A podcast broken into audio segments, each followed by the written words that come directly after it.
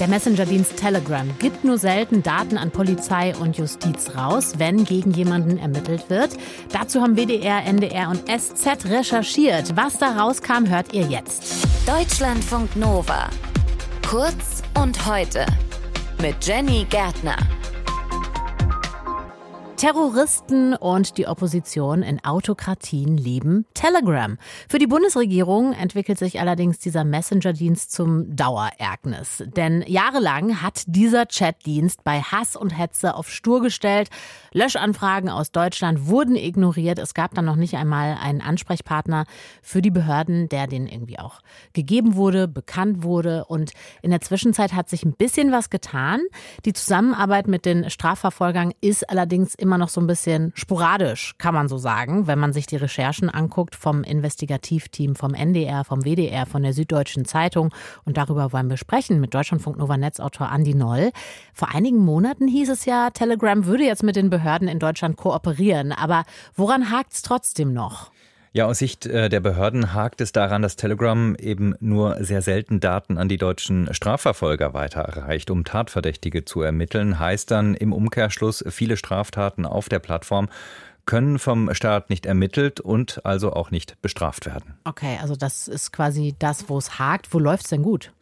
Ja, Druck aus Deutschland hat ja vor gut einem Jahr dazu geführt, dass es zumindest Kontakte zwischen Regierung bzw. den deutschen Behörden und der Geschäftsleitung und der Arbeitsebene bei Telegram gibt.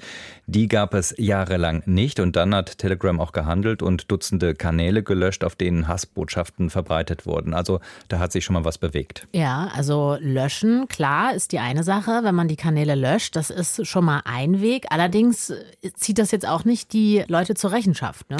Genau, das ist das Problem aus deutscher Perspektive, denn dem Rechercheteam zufolge wurden zwar bis dato von 445 BKA, also Bundeskriminalamt, Löschanfragen bei Telegram fast alle auch umgesetzt, aber die Daten zur Identifizierung der Urheber, die rückt Telegram nur extrem selten raus. Mhm. Bei 230 herausgehobenen Fällen hatte das BKA extrem Druck gemacht, aber lediglich in 25 Fällen, also wirklich fast vernachlässigbar, auch dann wirklich Daten bekommen. Häufig gab es noch nicht einmal eine Antwort aus Dubai. Dabei ging es um Straftatbestände wie sexualisierte Gewalt gegen Kinder oder auch Terrorismus. Warum Telegram hier nicht kooperiert, dazu hat sich die Plattform nicht geäußert. Wäre das Unternehmen denn dazu verpflichtet? Ja, da Telegram in Deutschland diesen Dienst ja anbietet, lautet die Antwort aus deutscher Sicht natürlich ja, auch wenn die Firmenzentrale sich in Dubai befindet. Hm.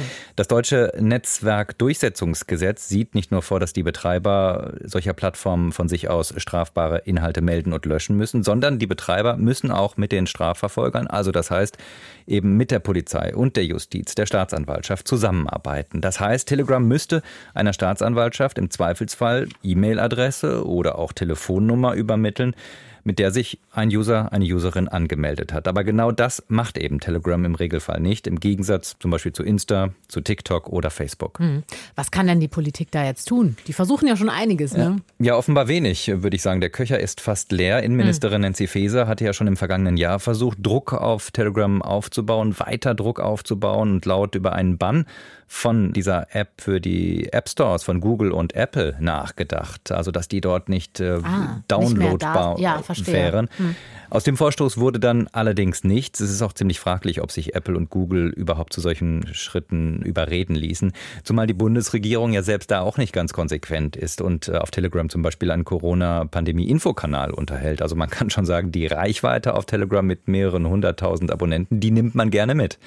Auch eine sogenannte europäische Lösung, über die immer mal wieder in den vergangenen Monaten von Seiten der Bundesregierung äh, gesprochen wurde, die ist nicht in Sicht. Doch Deutschland versucht zumindest, den Druck weiter weiter hochzuhalten. Es gibt mittlerweile Bußgeldbescheide gegen Telegram in Höhe von ja, gut 5 Millionen Euro. Aktuell läuft allerdings ein Einspruch gegen diesen Bescheid. Da hat sich also Telegram auch gemeldet und arbeitet sozusagen oder hat Kontakt aufgenommen zu den deutschen Behörden. Also da muss man jetzt einfach noch abwarten, was daraus wird. Der Messenger-Dienst Telegram gibt nur selten Daten raus an die Polizei, an die Justiz, wenn es darum geht, gegen Tatverdächtige ermitteln zu wollen. Dazu haben der WDR, der NDR und die SZ recherchiert. Deutschlandfunk Nova. Kurz und heute.